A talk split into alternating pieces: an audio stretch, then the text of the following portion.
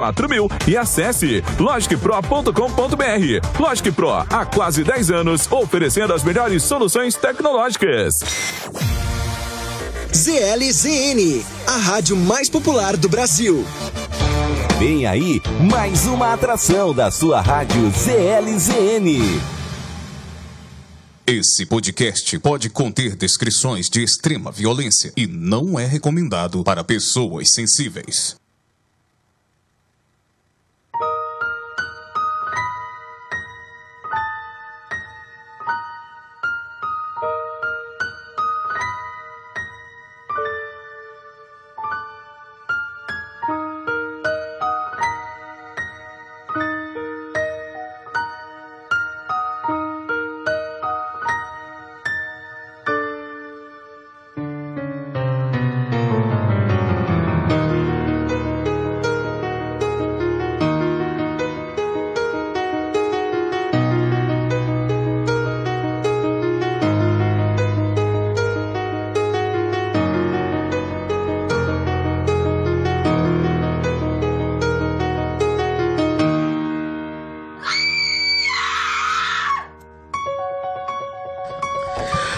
Oi, gente, boa noite. Boa noite a todos os ouvintes da Rádio ZLZN. Eu me chamo Bruna Chagas e estou aqui apresentando mais um Além do Crime para vocês, o primeiro podcast True Crime do Amazonas. E ao meu lado esquerdo, a nossa apresentadora querida, doutora Penélope Antoni. Bem-vinda, doutora.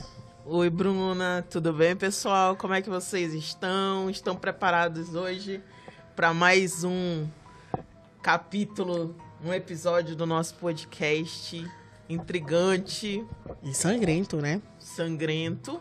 E quem que tá com a gente hoje, Bruno? Olha, hoje a gente tem dois convidados. A primeira, maravilhosa, super, é, a nossa especialista psicóloga, doutora é, Mari, Mari Reis. Reis. que eu vou dizer Mari Lúcia, mas é Mari Reis, né, Mari? Isso. Mari, bem-vinda. Obrigada por ter aceito o convite da gente aqui. Eu que agradeço a oportunidade de estar aqui ajudando de alguma forma.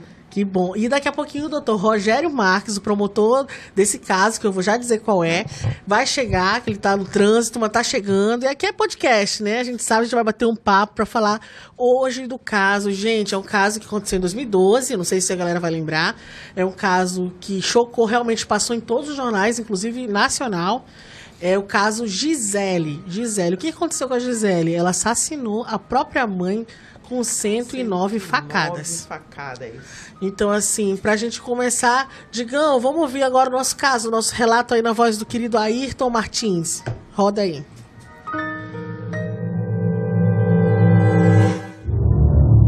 Maria do Socorro Lima da Silva, de 50 anos, foi encontrada morta por um dos genros na casa em que morava com sua filha, no bairro Jorge Teixeira, em 23 de junho de 2012.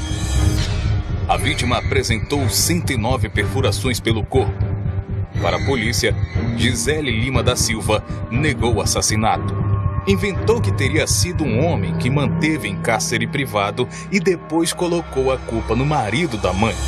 Por fim, acabou confessando a autoria do crime. Ela afirmou que não lembrava de muita coisa quando matou a própria mãe, porque estava sob efeito de drogas. Após confessar ter matado a mãe a facadas, Gisele foi condenada a 20 anos e 6 meses de prisão em regime fechado, em maio de 2013.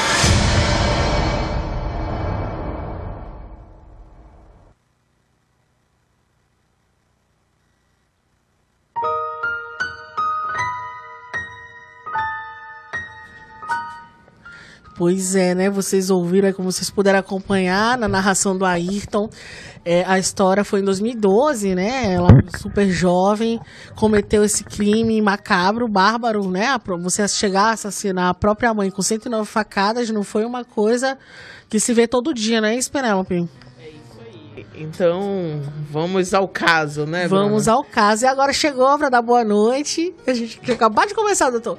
Doutor Rogério Marques, muito obrigado e bem-vindo para aceitar mais uma vez o nosso convite aqui do nosso podcast. Prazer é meu, obrigado pelo convite. Doutor Rogério vai ser bem, é, é, bem Vai, vai vir várias vezes, né, doutor? É, porque tem vários casos aí que eu só vejo o nomezinho dele lá, promotor. É, gente, salvando. não Foram, pesquisa. foram quase 10 anos né, no júri. É, mas tem gente então- que tem muito mais tempo que eu. Vai ser re- recorrente a É. presença do Dr. Rogério aqui no nosso podcast. Então, gente, o que, que a gente pode comentar um pouco desse. desse eu queria já dar a palavra pro doutor, passar a palavra pro doutor, que ele tava lá no, no, no júri, lá, né, no, no dia do julgamento, que foi. Ela foi julgada em 2013, não é isso, doutor? Queria que o senhor falasse um pouquinho o que o senhor lembra daquele, Foi- daquela época. Acho que foi início, primeiro semestre de 2013, né? Foi, foi Sim. isso mesmo. O caso, salvo engano, chegou pra gente em 2012. Isso. Eu mesmo que ofereci a denúncia, acompanhei o processo, portanto, do início até o final. Ah, legal.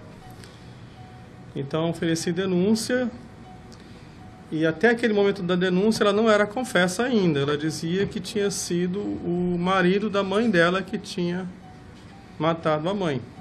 Ah, é verdade. Eu, eu cheguei a ver algumas reportagens, eu passei para Penélope, que ela negava mesmo, ela ainda fazia Sim. caçoava ele da imprensa, é isso e acabou, se ela falava Quando a assim. polícia perguntou, a a delegada perguntou para ela que- quem foi que matou, não foi você e tal. Não, não fui eu, foi o safado do marido da minha Foi mãe. safado. É, ela, Ela usou a expressão safado ainda. É. E isso aí, é, na hora, no momento ali, se ela tivesse sido mais sincera, né, tivesse confessado desde aquele início, nós teríamos talvez olhado para esse, pra esse caso com outro olhar. Sim, sim.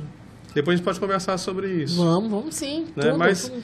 naquele momento em, em- em que ela falou, chamou o marido de safado, Uhum. é, eu não percebi ainda o, o- o porquê do ódio dela do padrasto. Em relação ao padrasto. E a princípio parecia apenas que era, era assim, um ódio decorrente de violência em casa, de agressão contra a mãe e tal. Mas depois, no júri, é que a gente vai entender melhor essa situação, por que que ela chama o padrasto de safado. Ah, no decorrer, então tem coisas mais. Só lá no júri. No Doutor júri. É. Rogério com Foi uma um mistério.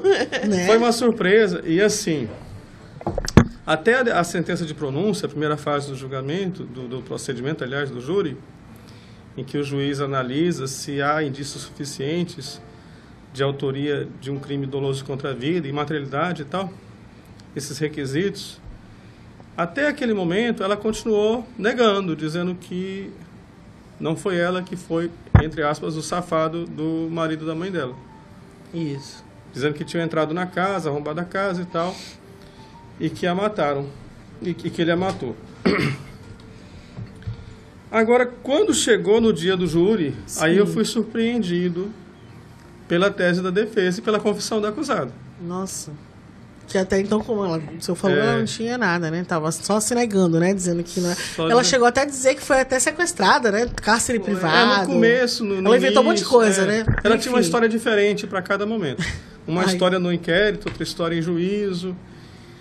E aí, quando ela realmente re- resolveu abrir o jogo no júri, eu acho que foi até em decorrência de uma conversa que o doutor Ederval, falecido, já inclusive defensor público, teve com ela, Uhum. ela abre o jogo, né? Porque o doutor, Ederval era o seguinte, muitos júris ele via que não tinha como absolver, então ele queria pelo menos é, retirar alguma qualificadora, todas as qualificadoras, emplacar uma causa especial de diminuição de pena, como no caso ele, ele tentou, né, da domínio da violenta emoção, é, logo, então, enfim, ela ter, ter agido sobre esse domínio, logo em seguida a injusta provocação da vítima. Então, às vezes ele ia por esse caminho, ele não ia por um caminho assim, digamos, é, absurdo, né? Ah, não foi ela. Não. Tinha os filhos dizendo que eram ela. Ela não conseguiu provar nada do que ela falava e os filhos dizendo, os próprios filhos dela dizendo que eram ela, que eles estavam presentes na cena do crime. Sim. Então ela resolveu confessar. Ele fala, eu até imagino a conversa que ele teve, né? Com ela, olha, é melhor você confessar que pelo menos vai ser um atenuante, vai reduzir a sua pena e posso até, quem sabe, retirar alguma qualificadora aí, no caso, a do motivo torpe. Ele bateu muito nessa qualificadora do motivo, que eram três qualificadoras, pensa Sim. bem. Era do motivo torpe, do meio cruel e do recurso que impossibilita ou dificulta a defesa do ofendido. Previstas, eh, respectivamente, nos incisos é, 1, 3 e, e 4, parte final do, do parágrafo 2 do artigo 121 do Código Penal. Ele bateu nas qualificadoras, foi o, o que ele pôde fazer durante o julgamento. Entendi. É, outra coisa, doutor, teve que, tem que falar que ela era usuária de drogas, não é isso? Ela, no dia que ela assassinou Sim, a mãe dela, ela, tava, sim. ela falou, né, que ela estava sob efeito? Sim, mas veja bem, Uhum. hoje o olhar que eu tenho nesse processo é um pouquinho diferente, porque hoje, hoje eu trabalho não no júri, mas eu trabalho na vara especializada eh, na tutela da dignidade sexual de crianças e adolescentes. Já quero os dois lados, doutor, não tem problema. Pois é. Só não posso falar muito dali porque Ai, meu Deus, tem, tá. tem o É, problema do artigo é- 234A do Código Penal que, que impõe o sigilo a esse processo. A gente estava até conversando sobre isso antes. Pois é. Então, o que, que acontece? O doutor Ederval, defensor público, na hora do julgamento, ele coloca essa tese de que o motivo por trás desse homicídio, em que a filha mata a mãe de forma tão, tão assim, intensa, com tanto ódio, né? Era porque a mãe teria sido conivente com os abusos sexuais sofridos por ela da parte do padrasto. Daí porque ela, isso explica lá atrás ela dizer o safado do Quer Isso, dizer, não, não deixa de ser uma certa verdade, o safado do marido, né? Quer dizer, não fosse por ele eu não teria matado ela. As, as coisas se encaixaram. Sim, sim. Só que naquele momento, como eu fui surpreendido por essa tese, não foi uma tese que foi trabalhada lá atrás, na fase do sumário da culpa, né, em que se verifica os requisitos do juízo de admissibil- admissibilidade da denúncia, eu não estava preparado para, digamos assim, Combater, é, não, não é nem combater, compreender, compreender esse, quadro esse quadro. que a defesa, o defensor público tentou é, colocar para os jurados, né? E ele teria talvez tido sucesso, pelo menos para retirar a qualificadora do motivo torpe, te- acredito eu, se entre os jurados, no conselho de sentença, tivéssemos pelo menos quatro jurados que ou tivessem sido vítimas de abuso sexual ou de alguma maneira se solidarizassem com as vítimas de, de abuso sexual. Ou se por- de repente por ter um filho, uma filha que foi vítima, né, que se, se sente indignado, um sobrinho, uma sobrinha. Então acho que não teve isso, ou se teve a pessoa conseguiu abstrair, porque normalmente o jurado ele ele ele julga não de forma técnica, e sim projetando a sua a sua experiência de vida naquele caso. Sim. Ele sim, transfere para aquele caso a sua própria experiência de vida. Sim. Então, é, foi assim, ele colocou que a motivação teria sido essa. né? A raiva que ela sentia pela mãe ter sido omissa, ter sido conivente com os abusos que ela sofreu desde a sua infância, desde que ela era criança, Entendi. da parte do, do padrasto. Agora faz sentido, eu tava conversando Vamos aqui com a doutora Mari aqui, é. Mari e com a Bruna, doutor, que no, no, no processo que eu tava analisando aqui, tinha umas reportagens que eu falei, eu acho que esse, essas reportagens vieram aqui pro processo, né? Sim. Assim, meio que sem querer. Eu, eu, eu falei. Não, tinha eu tô- senti- não parecia ter não sentido. parecia ter sentido. Agora, o senhor explicando, agora faz todo sentido. Sim. E aí, só. é, Mas nenhuma das reportagens, matérias, dizia respeito a ela Dizia e respeito a ela. o padrasto. Esse era o problema, né? É. E outro problema que a defesa teria é o seguinte: como são processos que estão sob segredo de justiça, melhor dizendo, não é nem de justiça, é é segredo imposto por lei, pelo artigo 264-A do Código Penal. Ou seja, esses processos em que envolvem crimes contra a dignidade sexual, eles não podem ser eh, revelados, não podem ser objeto de informação jornalística, por exemplo. E nem tampouco lá no júri, que é um julgamento público, eles podem vir à tona. Então era uma dificuldade, talvez, para a defesa. Será que, é, mesmo ela sendo vítima, figurando como vítima num, num processo desses, por estupro de vulnerável, ou enfim, na época eu não sei se já que ela sofreu os abusos já, já existia, né, o, o tipo penal 217A do Código Penal, mas enfim, havia também o estupro é, de menor com base na, na, na presunção de violência. Então, é, era muito difícil para a defesa trazer essa prova. Olha, ela foi vítima de abuso sexual da parte do padrasto, ou pelo menos dizer que tem um processo em curso em que ele figura como réu e ela figura como vítima. Não havia isso, né? É, faz 10 anos, né? O, isso aí faz uns 10 aninhos. É, Uhum. faz 10 anos. E aí eu queria também entrar já na seara da, da Mari, né? Por exemplo, como ele estava falando, desses abusos. Eu acho que tu podia conversar um pouco com a gente sobre isso, Mari. Sim, é, hoje eu recebo uma demanda muito grande relacionada a esses jovens com esses contextos de ódio, de raiva, de revolta, principalmente por, por alguns abusos, não somente o abuso sexual. Existe também de padrasto, de tios, de, de avós. E que eles, as, principalmente essa demanda vem com meninas. As meninas são mais revoltadas com a figura materna.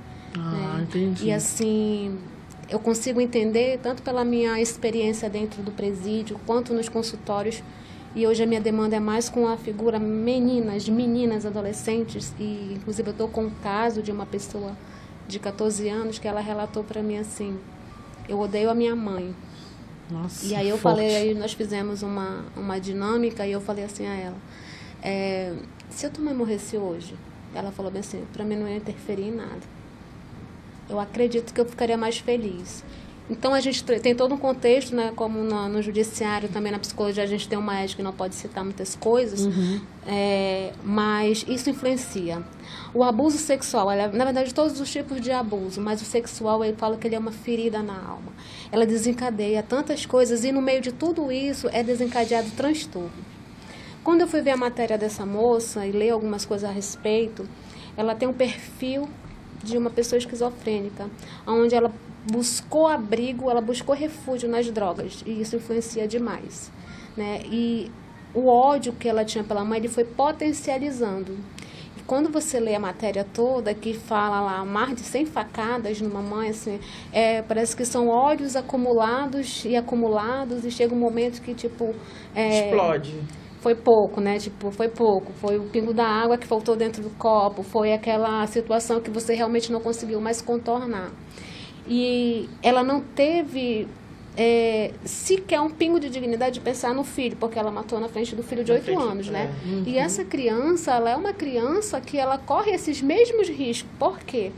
Ela presenciou um crime hediondo, é um crime bárbaro, é um crime que, né, tipo, tirou a vida da mãe dela. Então, isso impulsiona também essa criança a fazer essa repetição mais lá na frente, não? Então, a gente precisa ter esse cuidado com as nossas crianças. É, crianças, elas dão, crianças, adolescentes, eles dão sinais. Né? E eu tenho até uma, uma cartilha que eu falo de alguns pontos é, dos sinais que as crianças dão quando elas estão nesse, nessa vulnerabilidade dentro de casa. Né? Elas se isolam, algumas na adolescência vão para o rumo das drogas, da bebida. A sexualidade, ela fica meio que confusa. Será que eu gosto de menina, de menino? Geralmente eles criam uma situação negativa, a figura masculina quando é menina e quando é menino, a outra figura. Mas é um contexto que a gente precisa estar prestando atenção, a gente precisa estar abrindo mais espaço para os nossos filhos. Criança, ela não mente. Ela pode aumentar, mas alguma situação ela vai dar sinais de que realmente é existente. Interessante que a doutora Mari traz pra gente, né? Porque a gente já vem discutindo isso, doutora, ao longo dos nossos. Quantos, Bruna? Quantos podcasts? Quantos episódios? Ah, tá. Falando nisso, a gente tem, tá completando hoje 10 episódios, de episódios. vida. Muito obrigada, né, a todos. É. Aproveitar aqui rapidamente, gente. Tem o pessoal aqui, ó, mandando um abraço. Pessoal realmente revoltado com essa história, né? É. É, um pessoal que é a Fátima Ferreira, de Minas Gerais, é Can- Cansgola, eu acho que é isso, não sei como é que fala, não sei se ela saiu errado aqui. Aí tem gente perguntando aqui, quem é Gisele, qual cidade? É Manaus, esse caso Manaus, aconteceu em de Manaus. 2012, tá? Ana Lúcia, é, boa noite aqui do Nova Floresta, aqui do bairro, né? Que A mãe, ah, ela tá perguntando, doutor, a mãe era conivente, então, resu- resumidamente, a mãe era conivente com esses, esses Como eu tô dizendo. assédio? Durante o julgamento, foi a tese que a defesa levantou. Foi uma tese que me surpreendeu. E como me surpreendeu, e eu já estava preparado, com base naquilo que estava no processo, eu insisti na mesma qualificadora do motivo torpe, ou seja, vingança. Ela agiu por vingança pela mãe não ter dado dinheiro a ela para comprar drogas. Tá? Inclusive, naquele mesmo ano, coincidentemente, lá em Recife, ou foi naquela outra cidade perto de Recife, não tenho, não tenho bem certeza do nome dela, esqueci. Olinda. Olinda. Não sei se foi Recife ou Olinda. Um bispo da igreja anglicana, professor universitário, advogado e tudo, ele foi assassinado pelo filho adotivo, ele e a esposa, a facadas também, naquele mesmo ano. É, porque o, o rapaz queria é, dinheiro para comprar drogas e o pai não queria fazer isso, não queria dar o dinheiro para ele comprar drogas. Ele, inclusive, morava nos Estados Unidos e ele foi expulso dos Estados Unidos por conta da, da- do uso de drogas, consumo de drogas. Ele foi mandado embora dos Estados Unidos. Voltou para casa do pai e dos pais, né? Os pais adotivos em Recife, Olinda, não estou bem certo. E ele tinha todo esse ódio do pai é, por ele aparentemente não não lhe dar atenção, ser uma ter mandado ele para estudar nos Estados Unidos. Ele era uma pessoa difícil, o pai tentou ajudar, mas ele viu de outra maneira. Entendi. Ele achou que o pai estava sendo ausente, mas o pai estava tentando ajudá-lo. Mandou para os Estados Unidos, tratamento, tudo. Mas mesmo assim ele, ele, se revoltou com o pai e usava drogas. Né? A droga muitas vezes eu creio a fuga. Sim. Né? Já que a pessoa não procura um tratamento psiquiátrico, não procura estabilizar sim. o humor, a, a questão o da depressão emocional, então vai para as drogas. Porque a diferença da, da, da, droga do psiquiatra e da droga das ruas é que a droga do psiquiatra é uma droga lista, é uma sim. droga que está sendo ministrada com responsabilidade enquanto que a droga das ruas não, é uma droga que vai trazer problemas, né? E aí esse, esse rapaz matou o pai e a mãe, aliás, ele foi, foi matar o pai e a mãe é, interviu em socorro do marido e acabou também levando facada, os dois morreram. Ele matou os dois, os pais. E aí, coincidentemente, eu tenho esse caso também em 2013, né? Começou uhum. em 2012 e fomos a julgamento em 2013. Uhum. Um caso bem parecido. A, a, a diferença, no entanto, é que essa mãe, é, diferente daquele outro professor universitário, uhum. uma pessoa pobre, pessoa desestruturada, uma família desestruturada. Realmente ela era vítima também de violência doméstica. É, a conivência dela talvez pudesse se explicar a partir disso, né? dela não ter forças para impedir que o padrasto abusasse da filha. O máximo que ela poderia fazer era sair de casa, mas ela, ela tem a questão do sustento. Muitas vezes essas, pessoas, é. essas mulheres são dependentes Dependente. e é materialmente. uma estrutura já quebrada, né, é. né, doutor? Pois é. é. Vem uma repetição. Né? Você vê, aí eu ia tocar nesse assunto, doutor, de que vendo o lado da mãe, ela também tinha uma vida dilacerada na infância. Então ela não teve, vamos supor, então, ela não teve diz um é a mãe da vítima. A mãe da vítima. A vítima. É, a mãe desculpe, da desculpe, a, a própria vítima. A vítima, isso. E aí ela foi criando e ela achou sustento ou instabilidade nesse relacionamento enquanto ela tinha que escolher ou é, ele mantinha casa, alimento para poder sustentar, ou então ela iria ganhar o quê? Geralmente essas situações acontecem pelas mulheres que não são independentes, que são dependentes emocionalmente, financeiramente de um homem, que se sujeitam a apanhar, a sofrer abusos, porque elas não têm realmente outra opção, né? Elas, é, pelo é, menos elas pensam. É aquilo que a gente fala do ciclo da violência doméstica, Sim. né, doutora? E esse ciclo começa, acredito eu, muito antes dela trazer para dentro de casa o padrasto. Já lá Sim. no namoro, você observa relacionamentos abusivos. Abusivos, né? é. Seja da parte do, do menino, do rapaz, seja às vezes até da parte da mulher. É. Que tem moça também que, que, que quer controlar, que quer dominar, que quer é aquele tipo de, relacionamento dela, né? tóxico, né? né? Tóxico, Sim. exatamente. E isso então, acontece, muito. né? Hoje, muito. hoje, gente, assim, os relacionamentos abusivos, eles estão assim igualados, tanto meninas sim, quanto sim. meninos. É. E são abusos muito intensos. Geralmente, voltando lá, é, os homens se submetem, aceitam, eles falam que amor não é, mas é uma repetição da criação. E geralmente essa dilaceração ela começa lá na infância, onde é rompida.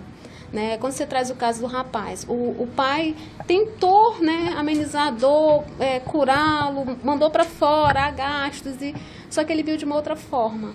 Né? Ele viu de uma forma que meu pai está me abandonando. Essa palavra abandono, ela influencia demais na vida de qualquer pessoa. Quando eu falo abandono, não é porque eu te deixei, não te procurei. É de um emprego rompido, é de um relacionamento, é de um pai que separa e às vezes esquecem ali, ou a mãe, que isso acontece, está tudo igual. Então, assim, a pessoa internaliza pelos problemas que já tem que ele está sendo abandonado mais uma vez. E onde estava a mãe? Aonde que estava, né? Aonde aquela criança se perdeu para entrar nas drogas? Porque geralmente é. todo mundo vê a figura da mãe como aquela é. que é. tem que acolher, aquela que proteger, tem que proteger é. de Isso. todos os males do mundo, né? uhum. né? E uhum. quando a mãe deixa a mercê, né, de uma situação de abuso sexual, né? É, a, a criança tende a, como a doutora falou, reproduzir certos é, atos de violência, né? Uhum. É, e aqui a gente vê no processo, embora, assim, eu acredito que realmente não, não tinha como a gente conseguir é, demonstrar a ligação entre os casos que foram trazidos e o caso dela, não descartando que ela tivesse né, Uhum. sido, é, sido Vítima de violência, né? Uhum. É, mas assim, é- é, na cronologia do processo, por exemplo, o mandado de prisão foi contra o acusado foi em 2013. Então, em tese, ele foi, ele foi, teve um mandado Ela no foi curso presa, do ela, processo. ela foi presa logo Não, mas o acusado do abuso. Aqui Ah, eu tava a- lendo. a- do abuso, É. não, do processo, a, a Gisele foi presa logo, foi presa logo, em no 2012. início, isso. Agora, o que, voltando à questão da motivação, né, que foi, digamos assim, o grande ponto de, de debate durante o julgamento do júri. É, não deixa de ser, por, pelo fato, como eu posso colocar, realmente na cabeça dela, a mãe tinha que dar o dinheiro para comprar drogas, porque ela estava naquele mundo de drogas por conta da omissão da mãe, da conivência da mãe em deixar que o padrasto abusasse dela sexualmente. Né? Então não deixa de ser vingança. Não deixa de ser uma vingança que ela praticou. Sim. Olha, você agora tem obrigação de me dar o dinheiro para eu usar drogas, porque eu tô nessa, eu tô nessa vida, eu, tô, eu, eu estou dilacerada, como diz a doutora, por sua culpa. Ela projeta na mãe a culpa, projeta no padrasto. E aí a grande sacada dela, depois que ela mata, é tentar fazer com que ele pague por esse crime, porque na cabeça dela a mãe morreu por Por conta do que ele Do fez com ela. safado Ou seja, ela, ela- na- a- existe toda uma lógica na negação, quando ela nega que cometeu esse crime. Existe uma lógica interessante aí que eu não percebi na minha limitação técnica, né? Como, como promotor de justiça, você, você vendo friamente aquele inquérito, aquele processo, você não percebe. E ela mantendo essa negação até a, a sentença de pronúncia também você não percebe. Quando, no entanto, o doutor Ederval, que era uma figura assim fantástica, uma pessoa mentirosa às vezes no júri, mentia que era que enganava os jurados que gente ficava revoltado. Mas ele tinha uma sensibilidade muito grande. Não era à toa que ele tinha aquela barba branca, aquele cabelo branco. Ele tinha Quase uma muita sensibilidade. mítica, era né, quase uma figura mítica. Então, ele pegou uma coisa assim que era muito importante, essa questão do abuso, né? Que era realmente o que estava por trás. Talvez hoje, eh, se eu fosse fazer esse júri hoje, eu não ia bater nessa questão da do, do motivo todo. Pelo menos essa qualificadora eu não ia eu não iria insistir nela. Talvez hoje seria outro olhar se eu tivesse tido naquele momento ali a mesma sensibilidade que ele teve e que hoje eu estou aprendendo a ter devido a esses dois últimos anos ou três que eu estou trabalhando nessa vara eh, especializada na tutela da dignidade sexual de crianças e adolescentes. Não quero aqui também dizer que o que ela fez se justifica à, à vista do contexto que ela sofreu de, de abuso claro, sexual, claro. de violência sexual. Não, não se justifica.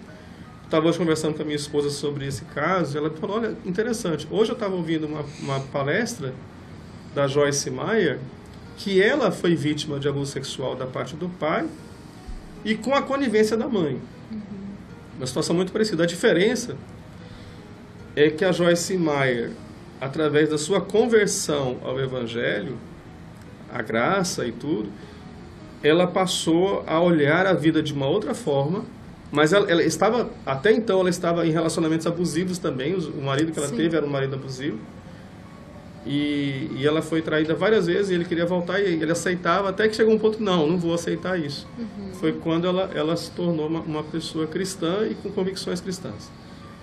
E aí, a partir daí, ela desenvolveu, é, digamos assim, uma nova mentalidade, um, um ministério e tal, religioso, mas ela, ela passou a cuidar do pai que abusou dela na velhice. Pensa bem, ela cuidou do pai na velhice. Teve gastos altíssimos na velhice. Quem conta isso é minha esposa, contando para mim. Teve vários gastos com o pai, já na velhice, que estava muito doente. Perdoou o pai. E a mãe dela pediu perdão para ela, já velhinha, dizendo: Olha, minha filha, me perdoe. Eu sabia o que estava acontecendo, mas eu tinha vergonha de fazer alguma coisa, das pessoas saberem o que estava acontecendo dentro de casa. Ela tinha vergonha que as pessoas soubessem que o marido, o pai abusava da filha, o marido dela abusava da própria filha. Interessante, né, doutora? Mas ela, ela pede perdão também da Joyce Maia. E a Joyce Maia, diferente da Gisele, é, ela, fez, ela fez o limão a limonada. Ou seja, ela, ela, ela transformou isso aí numa forma dela poder se superar como ser humano, se engrandecer como ser humano, poder ajudar outras mulheres, ajudar outras meninas, outras adolescentes, outras moças que são vítimas também, né? Poder ajudar essas pessoas, em vez de destruir vidas, Sim. ela ajudou a construir vidas. Uhum. O que, que eu quero dizer com isso? Fazendo um paralelo entre a Joyce Meyer e a Gisele. É, que a Gisele, infelizmente, ela fez a pior escolha. Ela não era obrigada a seguir esse caminho. Verdade. Ela não tinha a obrigação de, de usar de, dessa violência contra a própria mãe. Ela poderia ter seguido um outro caminho bem diferente desse. É, o crime adotou. sempre é a pior escolha, né? Sim. Agora, fazendo um paralelo dessas duas situações, doutora, eu queria que a senhora explicasse assim pra gente é, como a, a, religiosidade entra, né? É, nessa situação. Porque a, a Joyce, ela adotou o caminho da religião, da fé, né?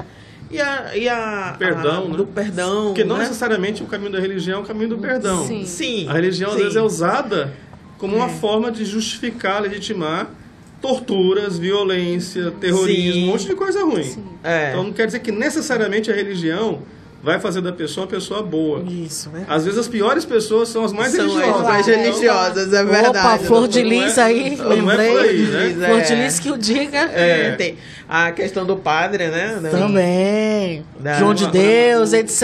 O Mahatma Gandhi dizia então. para os missionários, né? Que, que eram amigos deles, olha... No vosso Cristo eu creio, no vosso cristianismo não, mas no vosso Cristo eu creio. Sim. Mas assim, o paralelo que eu queria também era hum. assim, hum a, muitas vezes a, a, a, pessoa se pega em alguma coisa, Sim. né?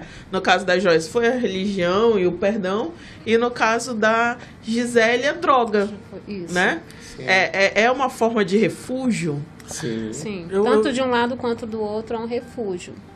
E relacionado à fé, né, perdão, eu sempre falo para os meus pacientes que a fé é fundamental em qualquer circunstância da nossa vida. Né? Se você não tem uma fé, muitas vezes as pessoas chegam num quadro depressivo tão acelerado que eles falam: Deus não existe. Se ele existisse, eu não estaria assim. Mas a fé faz com que você se motive. E eu falo: tá, mas tem fé em alguma coisa? Então intensifica e vamos ter mudança. Porque ela é isso. É, a Gisele ela foi buscar o refúgio nas drogas. O crime que ela, né, que foi cometido, é, não tem justificativa para o que ela passou em relação às violências, né, os abusos que ela sofreu, a omissão da mãe.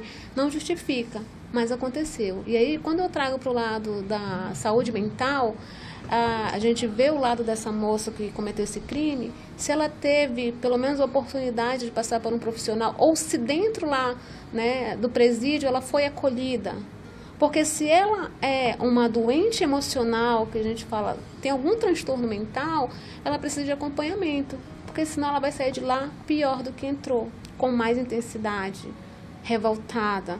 Porque é como na mente de uma pessoa dessa, ela fala, nossa, eu passei por tantas violências, né, tantos abusos e é super. É, é, eu falo que é um terremoto na alma, um abuso sexual. E aí eu fiz e eu tô aqui pagando, quer dizer, eu tô só aprendendo. E pelas minhas experiências de presídio, não no feminino, mas do masculino, e, eu fui para Dagmar Feitosa, porque eu, eu, eu, amo essa área, né, da forense. Então, assim, eu via muitas situações nesse contexto. Né, de sair dali é como se eu tivesse ali dentro me aperfeiçoando a sair daqui pior, porque eu fui, é, cometi uma situação para amenizar minha dor, mas ela intensificou aqui dentro. E é essa, essa questão. E é, só para complementar também, a, deixa eu só botar aqui, a Erlândia Cortez, isso tem a ver com o que a senhora falou logo um pouco no início também, dos pais ficarem de olho, pra, antes de chegar nesse ponto uhum. fatal, né? Ela botou aqui, um dia desses vi uma moça tirar de dentro da mochila dela uma latinha de cerveja. Isso ela estava indo para a escola, ela estava fardada. Então isso chocou muito a Irlândia, ela está contando aqui. Sim. Então isso, querendo ou não, não deixa de ser um aviso, Sim. né? Tipo assim, para os pais, ou o vizinho viu, ó, sua filha tá, é. né? É bom você ficar de olho, né? Para não chegar, eu queria que você comentasse um pouquinho, não chegar no, no fatal, na morte, né? Como foi o é. caso dela na tragédia, né? Na, isso. É, geralmente quando você vê um comportamento desse, a pessoa está ela tá em refúgio. Ela quer fugir da realidade. A droga, o álcool em si, ele te tira da realidade. Você quer sumir. É quando uma pessoa que pensa em suicídio, ela não quer matar a vida, ela quer matar a dor que está ali. Ela quer fugir daquela realidade. Ela está em busca de pelo menos um minuto de paz. Então, sob efeito de álcool ou de outras drogas, eu saio da minha realidade e vou viver aquilo que eles chamam de vida louca. Ah, hoje, drogas, é, e a gente vê nas redes sociais que isso está muito aberto hoje para os nossos jovens. A gente precisa ser vigilante 24 horas com os nossos adolescentes. Hoje os pais estão muito ocupados, trabalham muito com outro lá fora e esquece da família. E a família está se dilacerando, ela está se acabando.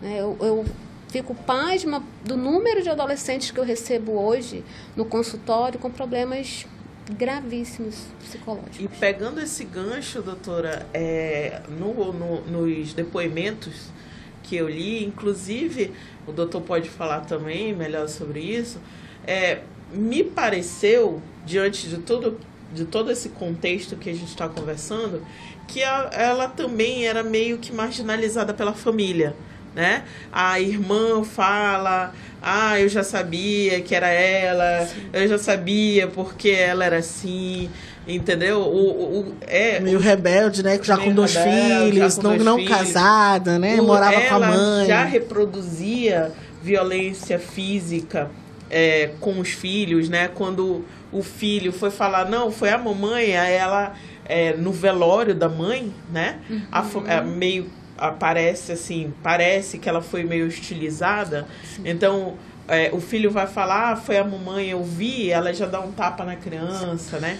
Então, me parece né? que essa família como um todo, não só a relação mãe uhum. e filha, né?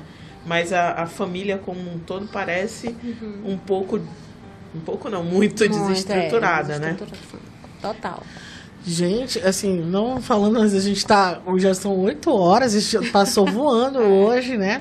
Eu preciso mandar uns beijinhos aqui pro pessoal, tá? E lembrar que vocês encontram o nosso podcast, né? Sim. O Além do Crime no Spotify, tá? Pra vocês quiserem ouvir, tá fazendo alguma coisa, dá um, ouve lá, gente. Ou quiser assistir, acompanhar, vai ficar salvo no Facebook do imediato, lá na parte de séries, é só procurar o Além do Crime. Ou também, se gostar mais do YouTube, caça a gente lá no YouTube, é só colocar Além do Crime Imediato, que vai direto pros nossos podcasts, Isso. né?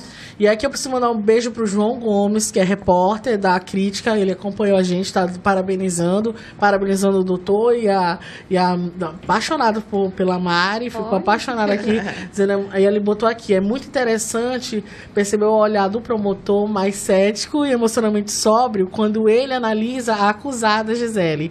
E em contraste, a psicóloga fazendo uma leitura mais humana da menina. Ele achou, ele achou isso bem legal também. Sim. Nunca é só um fato isolado, ele complementa, né? Existe toda uma série de episódios emocionais anteriores Sim. que reproduzem uma configuração de violência doméstica tão drástica como essa. João, obrigada pela participação, né? E eu acho que ele falou certo essa parte aqui, né? Que Sim. tudo tem, tem vários olhares, né? O doutor. Sim como ele, ele mesmo falou, né? Agora ele já vê por outra perspectiva também, né? Uhum. E a gente vai aprendendo. Sim. A gente vai aprendendo cada, cada caso desse, né? A gente aprende muito. Sim. Então, gente, obrigada a Fátima Bindá, que continua assistindo, a Gorete Rodrigues também, é, Lene Silva, tem um pessoal aqui do Mato Grosso, que eu perdi aqui. A Suli Rose botou psicóloga maravilhosa. A Ana Rita Bentes, boa noite, que história triste, né? É, enfim, o pessoal ficou abismado mesmo. É uma história é, que choca As até nossas hoje. fãs. Ah, é, a Amandinha, né? Amandinha Moura, beijo pra ela. E a Sara da Compensa, o Dilcinho, né, que sempre acompanha a gente. Eu digo que eu nunca encontro os comentários que vai passando, né? Sim, eu vai não passando. encontro. Agradecer o pessoal que estava aqui com a gente. E também é, eu vou passar agora palavra, as palavras finais, mas depois eu vou dar a última dica do livro de hoje, que a gente tem livro hoje. Né? Então, queria que o senhor comentasse um pouquinho para a gente finalizar aí o nosso tem esse um caso. que eu esqueci de falar. Ah, meu Deus, vamos lá. Que era sobre a testemunha, que era criança, né? Hum, filho sim. da acusada, neto da vítima. Sim. Naquela época, em 2012, nós não tínhamos ainda a Lei 13.431, que é de 2017, que é a lei que disciplina, um depoimento especial de vítimas e testemunhas, crianças e adolescentes, vítimas e testemunhas de violência, qualquer que seja a violência. E ali nós tínhamos uma criança que era testemunha de uma violência. E ela foi ouvida de qualquer maneira, na delegacia, sem aquele cuidado que hoje a lei preconiza, da escuta especializada pela rede de proteção, e depoimento especial em juízo que é, que é totalmente diferenciado do que era feito à época. E isso realmente me tocou quando gente, nós ouvimos essa criança. E tanto que eu pedi para ela não ser ouvida no plenário. E eu consegui no processo, que era isso muito antes da lei ser aprovada. É, anos então, antes, né? Cinco anos, anos antes. Eu, eu, eu, disse, olha, para proteger a integridade emocional dessa criança. Uhum. Porque já foi, eu percebi que já foi um mal terrível para ela também ter que reviver. De certa forma, ela foi vítima também. Também, né? Naquele momento ali do crime e também vítima do próprio sistema de justiça. Por ter sido ouvida da forma como foi ouvida, seja na delegacia, seja em juízo. Ela foi ouvida como qualquer pessoa. Fora né? uma órfã, né? Que a mãe vai ficar presa, Sim. ela vai ficar sem pai, sem e aí, doutor, sem avó. O doutor Mauro Antoni, que era o juiz que presidia Sim. a audiência, ao final, ele teve, ele teve também a sensibilidade é, de pedir, de pedir não, determinar o encaminhamento dessa criança para tratamento. Sim. Na verdade, foram duas crianças, né, doutor? Mas quem viu Mas foi quem ele, viu, né? Eu, foi eu tô, ele. Eu tô falando ah, da tá. criança que quem viu, foi que o a, a, outra filha também. No, aqui não ficou bem claro no Mas foi, foi, um, ela foi, tava... foi o filho. É. Foi o filho. É, foi o filho. A filha é uma outra história também, não vou nem comentar aqui. Não, do... outro, é outro podcast, outro é episódio. parte 2. se, se, descobriu que ela era vítima também naquele é. momento, eu não vou nem dizer de quê, tá? uhum. tá? E aí também uhum. foi adotado providências em relação ao autor do crime que era em relação a essa, essa, outra, essa outra menor. Mas o que eu quero dizer é o seguinte: naquele momento ali, apesar de nós não termos ainda essa consciência, esse acabouço legal de que criança adolescente vítima ou testemunha de violência tem que ter um cuidado especial quando é escutada, quando é ouvida.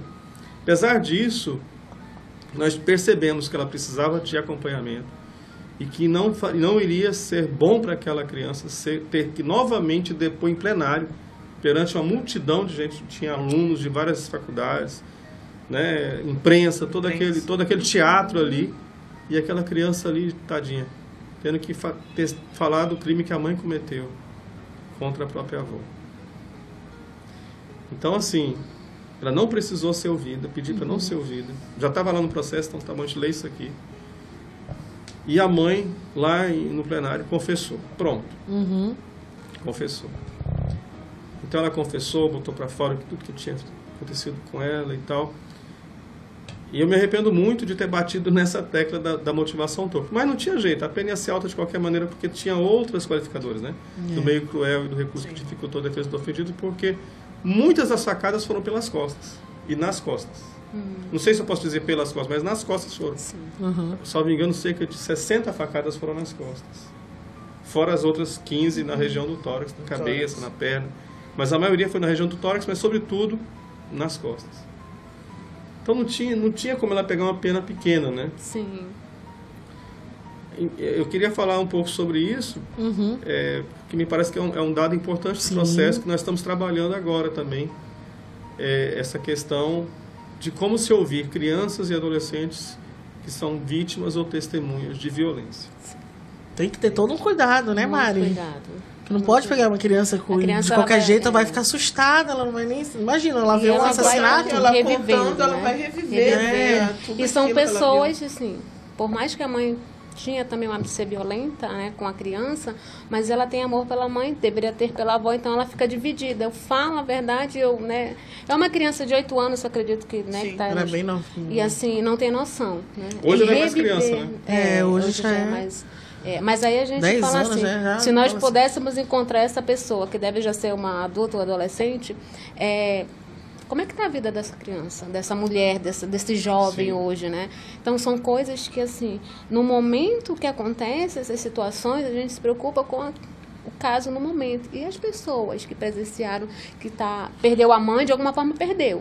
Uhum. Porque essa mãe, ela tá lá dentro. Ela não vai sair de lá, gente, assim, a não ser que ela tenha um acompanhamento que ela mude, que eu acho bem diferente da outra moça que o senhor deu exemplo. Né? Ela seguiu por um rumo é, da violência, né? E assim, ela quantas vezes hoje lá, assim, no, na sanidade dela, ela não pensa, né? no que ela fez de ter tirado a vida da mãe? Por que, que eu não tirei dele, que era ele que me maltratava? São pensamentos que bailam ali dentro que você não tem noção do quanto você se machuca e adoece. E volto a falar. Na, em relação aos adoecimentos mentais, dos comportamentos, da droga, é, o álcool, as outras, o cocaína, essas lá que sejam aí, é o refúgio. O relacionamento abusivo é, é o refúgio. Eu vivi isso, eu vi minha mãe sofrendo, eu acho que eu, eu, vai passando, é como se fosse um dominó que você tivesse que estar tá caindo. E não. A gente precisa se cuidar emocionalmente. Quando você aprende a cuidar da tua mente, quando você aprende a se autoconhecer, a ter o teu amor próprio, você muda a história. Como a moça que o senhor trouxe da... Que já é uma senhorinha, né? Sim, é uma senhora, é. Mudou. Anos, Olha né? só a diferença de história e viveram sim, praticamente. Sim. É, alguém fala assim, ah, mas a dor da moça que, que matou a mãe foi maior. Não existe dores maior ou menor, são dores. Mas as pessoas vivem a dor de forma que elas se sentem ou mais ou menos. Tipo, eu consigo superar essa dor com mais facilidade, o outro está passando por a mesma situação, mas não tem essa capacidade de suportar a dor. Então eles tomam rumos diferentes. O refúgio deles são diferentes.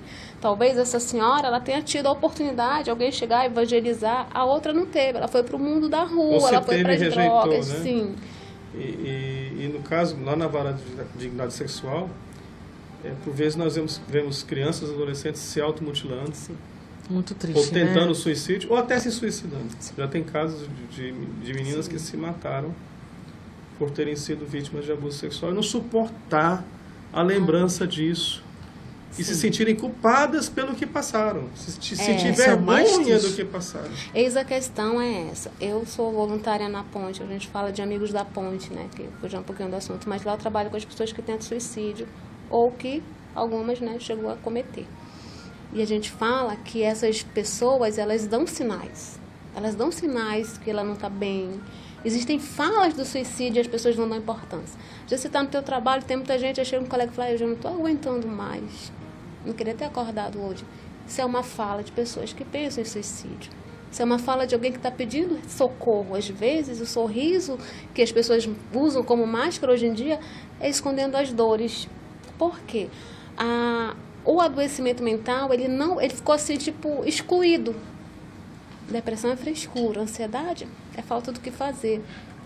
Mas as pessoas não olham para um câncer dessa forma. Né? Se você chegar com alguém e falar assim, ah, eu acho que eu estou com um linfoma, nossa, eu estou aqui para te ajudar da melhor forma, pode contar comigo.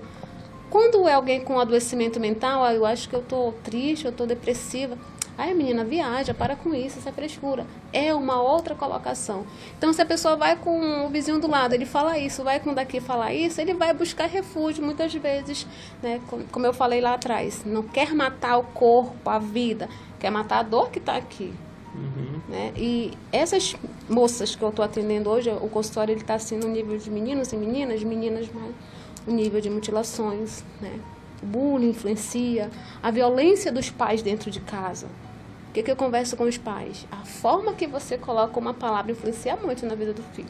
Aí tem aqueles pais mais com mais idade que falam assim, mas no meu tempo não era assim. Aí eu uso a seguinte frase: Nós fomos criados para um mundo que já não existe mais. Verdade. Os nossos filhos eles estão num mundo que nós desconhecemos muitas vezes. Então as coisas mudaram de contexto. E que talvez as consequências ainda uhum. a gente não esteja diante, né? Sim. Porque essas crianças vão reproduzir violência e a gente não e sabe. E elas vão crescer, né? É, elas vão deixar de ser criança, adolescente. É a máxima de né? sempre. Violência gera violência e não, não tem não como tem outro fugir. Jeito. Infelizmente, preste atenção nos filhos, hein, gente? Quem estiver assistindo aí, preste atenção. E, e, e procure ajuda, né? Sim. Você que está passando por alguma coisa, procure sobre ajuda. isso, né? Também o nosso podcast também é, é mostrar isso, é, discutir essas né? situações. E aí eu lembrei que é, existe um número, né? Uhum. O Disque 180, Sim, né? Para pessoas que, que estão nessa situação de vulnerabilidade, principalmente mulheres, né? Sim. né? E eu lembrei também que sempre que a gente assiste várias séries sobre crimes e tal, é, eu e a Bruna, a gente no Netflix né? Uhum. Tem um site chamado Wanna Talk About. É, exatamente para o pessoal que sofre é, com violência, violência pensa em suicídio. Então, eles oferecem recursos para ajudar. Então, acho que é importante a gente falar disso. Divulgar, né? Divulgar Isso, isso. Essas, essas iniciativas, né? O Disque 180 é do governo federal Sim. e o, o Wanna Talking About é do, do Netflix. Mas eu acho que é importante a gente divulgar esse tipo de, é, Informação. de informação. Porque, como a doutora está falando pra gente, a gente vem discutindo isso ao longo dos podcasts, essa questão da violência, essa questão da, das pessoas não saberem lidar com as suas emoções, essas emoções que muitas vezes são oriundas de violência. Aí você né? foge, vai pras drogas, Pode, vai para as drogas, vai para o álcool, enfim. E a gente está vivendo nessa sociedade, Sim. né, que tem se transformado Uhum. em algo que talvez a gente não saiba muito bem aonde a gente vai chegar. Porque nem todo mundo, infelizmente, vai para o caminho correto, vai para o caminho do perdão, da religião, né? Isso. Infelizmente, é, é assim que estamos É, hoje. a gente tá chegando ao final. Ai, mas foi tão bom, né? Conversar com vocês. Achei que foi tão interessante. E vou dar uma dica rapidamente, porque é, Mighty Hunt chegou hoje pra mim. A Penelope viu. Eu cheguei lá em casa rapidinho. Chegou hoje, eu pedi da Dark Side, né? E aí é, eles conversam, né? O Robert Kessler e o Tom Chatman, acho que fala assim. Eles conversam com. Tem uma, uma conversa com dois serial killers muito famosos, que foi o Jeffrey Dahmer, que foi o canibal americano, né? Isso aí a gente vai, vai falar mais pra vocês mais pra frente. Também a gente vai fazer o especial dos mais famosos, né? Pro pessoal que, não, que acompanha a gente. E do Gacy, que é o, o palhaço assassino, né? Eles conversam, tem uma, uma famosa entrevista aqui dentro, então eu trouxe como sugestão para quem gosta de, de ler sobre crimes, né? Sobre serial killers e tal. Trouxe, não tá nem aberto ainda, ó. Aqui, ó. E falar nisso, Darkseid, ainda estamos aqui, né? Tô tentando falar com a Darkseid, gente. lembrem da gente, tá bom? Então, eu quero agradecer a presença do, novamente do promotor, querido Rogério Marques. Muito obrigada, mais uma Prazer vez, por meu. esclarecer. Obrigado pelo convite. E aquela que a gente conheceu, a a Mari Reis, quero sempre aqui também, Mari, foi um sucesso, né? Penélope, muito obrigada. Obrigada, Bruna. Até Ma- a próxima. Gente, acompanha a gente no Imediato Online. É super fácil. Vai lá, acessa, ajuda a gente. O primeiro podcast True Crime que a gente fala. Duas mulheres falando sobre crimes que, que chocaram o Amazonas, né? Às vezes nacionalmente. Então, dá essa força. em outros estados também. É, o pessoal assistindo, legal, achei isso muito né? legal, a pessoa tá assistindo de É. fora, então vamos ajudar as coleguinhas aqui do Amazonas pra gente crescer, né? Em breve a gente vai ter um canal só do Além do Crime no YouTube, mas enquanto isso, acessem o Facebook do Imediato, a Rádio ZLZN, que é a nossa transmissão oficial, né, Digão? E baixe o aplicativo da Rádio ZLZN, hein, por favor. E aí, também no Spotify, que já tá lá. Amanhã já vai estar lá esse episódio, né, pra gente compartilhar. Mais uma vez, é, obrigada a todo mundo que acompanhou até agora. E é isso. Até a próxima, além do crime, aqui no Imediato. Obrigada. Boa noite.